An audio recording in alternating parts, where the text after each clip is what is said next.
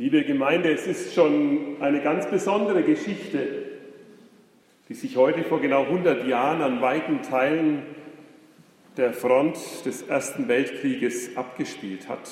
Man schätzt, es könnten 100.000 Soldaten gewesen sein, die spontan, ohne Befehl von oben, ganz von alleine einen Weihnachtsfrieden geschlossen haben. Das beeindruckt mich.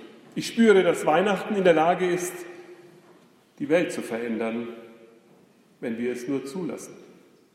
Beeindruckend ist auch, dass die Ursache nicht etwa ein großes Zeichen der Stärke war, das die Waffen zum Schweigen gebracht hat, eher schon etwas, das man doch leicht für eine Schwäche halten könnte. Denn die Weihnachtslieder waren der Auslöser für diesen Frieden, fast überall. Die gemeinsamen Weihnachtslieder. Was die Soldaten damit verbunden haben, waren sie doch im August losgezogen in den Krieg mit dem Trost an ihre Familien, bis Weihnachten ist der Krieg um und wir sind wieder zu Haus. Jetzt aber an Weihnachten lagen sie in nassen Gräben, um sich herum Verwundete und Tote. Ein elender Kampf. Weihnachten aber selbst hat sie plötzlich ihre Waffen niederlegen lassen. Dann haben sie miteinander ganz menschlich verhandelt und gehandelt. Sie haben ihre Toten begraben, ja, sich dabei sogar gegenseitig geholfen. Und dann in ihren Gesprächen entdeckt, dass hüben wie drüben die gleichen Menschen sind, Väter und Söhne, wie sie es selbst waren, mit Frauen, Freundinnen, Müttern, die auf sie warteten, mit Begabungen, Interessen, Hobbys, Erfahrungen, die sich kaum voneinander unterscheiden ließen. Und wenn es doch so war, dann war es eine interessante Bereicherung des Lebens. Ich finde, dieser 100 Jahre alte Weihnachtsfrieden, er schenkt eine entwaffnende Erkenntnis. Krieg führt zu neuem Krieg. Wer tötet, auf den wird auch geschossen. Oder wie Jesus sagt, wer das Schwert nimmt, wird durch das Schwert umkommen. Nein, und das ist die Erkenntnis, es geht auch anders. Die Gewalt, von der wir immerzu in unserer Welt hören, sie muss nicht das letzte Wort sein und das letzte Wort haben. Sie schafft es gar nicht, das letzte Wort zu bekommen, weil sie immer mit neuer Gewalt beantwortet wird. Und Gott handelt eben anders mit uns. Dafür steht Weihnachten als Zeichen entwaffnend anders. Er kommt nicht mit dem Gedröhn der Stiefel, mit dem Rattern der Ketten von Panzern. Es sind nicht die Zeichen der Macht, von denen wir in unseren Weihnachtslesungen hören, eher Zeichen der Schwäche. Gewöhnen wir uns nicht zu schnell daran, überhören wir sie nicht zu leicht. Unser Predigtext für den heutigen Abend, der steht bei Matthäus und erzählt auch die Geburt Jesu auf ganz eigene Weise. Die Geburt Jesu geschah aber so, als Maria, seine Mutter, dem Josef vertraut war, fand es sich, ehe er sie heimholte, dass sie schwanger war von dem Heiligen Geist. Josef aber, ihr Mann, war fromm und wollte sie nicht in Schande bringen, gedachte aber, sie heimlich zu verlassen. Als er das noch bedachte, sie, da erschien ihm der Engel des Herrn im Traum und sprach, Josef, du Sohn Davids, fürchte dich nicht, Maria, deine Frau, zu dir zu nehmen, denn was sie empfangen hat, das ist von dem Heiligen Geist. Und sie wird einen Sohn gebären, dem sollst du den Namen Jesus geben, denn er wird sein Volk retten von ihren Sünden. Das ist aber alles geschehen, damit erfüllt würde, was der Herr durch den Propheten gesagt hat der da spricht, siehe, eine Jungfrau wird schwanger sein und einen Sohn gebären.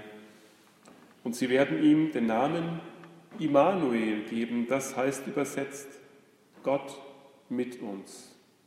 Als nun Josef vom Schlaf erwachte, tat er, wie ihm der Engel des Herrn befohlen hatte, und nahm seine Frau zu sich. Der berührte sie nicht, bis sie einen Sohn gebar und er gab ihm den Namen Jesus. Wir kennen ja die Geburtsumstände der Geburt des Jesus aus dem Lukasevangelium. In ärmlichen Verhältnissen kommt er in einer Notunterkunft zur Welt. Seine Babywiege ist eine Futterkrippe. Die Ärmsten der Armen, soziale Außenseiter, na, das Volk würde es nicht laut sagen, aber hinter vorgehaltenen Händen würde man sagen, die Asseln kamen. Das waren die Hirten damals, die wir so schön besingen. Matthäus aber lenkt unseren Blick weg von den äußeren Umständen hin auf die innerfamiliären Umstände der Geburt Jesu. Eine junge, eine sehr junge Frau übrigens, nicht verheiratet, sie wird schwanger. Josef, ihr Verlobter, will sie nicht in Schande bringen und plant schon, sie zu verlassen, damit sie den richtigen Vater heiraten kann. Was für ein Durcheinander. Was für eine wackelige Familienkonstellation. Was für ein Gerede in Nazareth. Vielleicht hat Josef seine hochschwangere Maria mit auf den Weg nach Bethlehem genommen, weil er sie unmöglich alleine zurücklassen konnte und wollte. Später, nach dem Besuch der Sterndeuter, müssen sich die beiden auf den Weg nach Ägypten machen, wo sie für einige Jahre Zuflucht finden vor Herodes, dem König, bevor sie wieder zurückkehren können. Alles, liebe Gemeinde, was wir da hören, sind Zeichen der Schwäche. Da ist nichts Starkes zu finden in dieser Familie, nichts Herausragendes. Es sind einfache Leute, ärmliche Randfiguren der Weltgeschichte, irgendwo in einer Randprovinz des römischen Weltreichs. Gott wirkt schwach, weil er in Jesus Mensch wird. Er liefert sich aus, eben in die Hände solcher schwacher Statisten der Weltgeschichte. Dort bei ihnen sucht er Zuflucht und Heimat.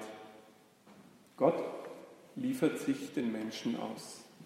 Aber er handelt auch, gerade durch sie. Durch die einfachen und schwachen Menschen handelt er. Dazu spricht er in ihr Herz. Dazu stellt er ihnen prominente und unerkannte Helfer gleichermaßen zur Seite. Die Weisen aus dem Morgenland, natürlich, mit ihren symbolträchtigen Geschenken sind sie uns allen wohl bekannt. Aber lassen Sie mich fragen, wer hat der Familie Josef, Maria und Jesus dort in Ägypten geholfen? Wer stand ihnen dabei durch die Zeit der Not, als sie auf der Flucht waren? Gott hilft, manchmal offen und manchmal ganz im Verborgenen. Und Gott handelt. Er handelt mit diesen ganz einfachen Menschen. Und in seinem Handeln erfüllt er, was er vor Zeiten schon den Menschen versprochen hat. Seine Verheißungen, seine Versprechen werden wahr. Sind wir also, liebe Gemeinde, auch zu später Stunde hellwach, wie es Josef war? Wir lesen von ihm, er tat, wie ihm der Engel des Herrn im Traum befohlen hat. Ja, so handelt Gott auch in dieser Geschichte schwache Menschen tun, was Gott ihnen aufträgt. Und Gott handelt durch sie. Menschen erkennen, was zu tun ist. Und sie fangen damit an. So handelt Gott bis heute in unserer Welt. Was ist sein Ziel mit uns, fragen Sie. Da stehen zwei große Namen am Ende unseres Abschnitts. Zwei Namen, sie sind für Gottes Handeln in diesem Jesus-Programm. Der Gott, der scheinbar schwach wirkt, aber dennoch durch die Schwachen wirksam handelt, er ist der Gott mit uns. Mit uns Gott. So heißt er, Immanuel, mit uns Gott. Er handelt wirksam durch die Schwachen. Bis heute gilt das. Mitten unter uns fängt er zu wirken an. Ein bayerischer Jäger, so hören wir von vor 100 Jahren, fing an, ein Lied zu singen. Ob er wohl in einem Kirchenchor zuvor einmal gesungen hat, ob er wohl mit der Gemeindejugend das gelernt hat oder zu Hause mit der Familie eingeübt. Gott handelt durch einfache Menschen, die in aller Demut und Schwachheit das ihre tun. Sie helfen mit, dass am Ende dieser Jesus ist, was sein Name bedeutet, der Retter aus Schuld und Tod. So schwach diese Geschichte begann, am Ende steht unauflöslich eines klar in dieser Welt. Gott ist mit euch, liebe Gemeinde. Er verlässt euch nicht. Er steht zu euch. Er bleibt an eurer Seite. Und wenn es ihn das Leben kosten wird, diesen Gott, auf den könnt ihr zählen. Er kommt in unsere Schwachheit und lebt mit uns. Er legt sich und sein Werk in unsere Hände. Liebe Gemeinde, zum Schluss. An Weihnachten, das spüren wir, berührt Gottes Geschichte unsere Welt. Wie kann sie mehr als nur eine Momentaufnahme sein? Wie kann sie dauerhaft wirken und nicht gleich nach Stunden eines heiligen Abends oder einer heiligen Weihnacht, nach Tagen oder Wochen wieder komplett aus unserem Leben verschwinden? Denn das sehen wir wohl mit Bedauern, dass dieser Weihnachtsfriede an der Front leider eben nicht durchgehalten hat. Man konnte ihn wieder verbieten. Man konnte ihn wieder verderben. Fünf Jahre lang gingen die sinnlosen Kämpfe weiter, haben Menschenleben ruiniert, Menschenleben gefordert. Was können wir tun, dass Gottes Wirken in dieser Welt dauerhaft wird? Halten wir es im Gedächtnis. Gott tritt ganz schwach in unsere Welt aber seine Kraft wird in den Schwachen mächtig. Legen wir darum alle Ängste ab, die uns Waffen in die Hand nehmen lassen.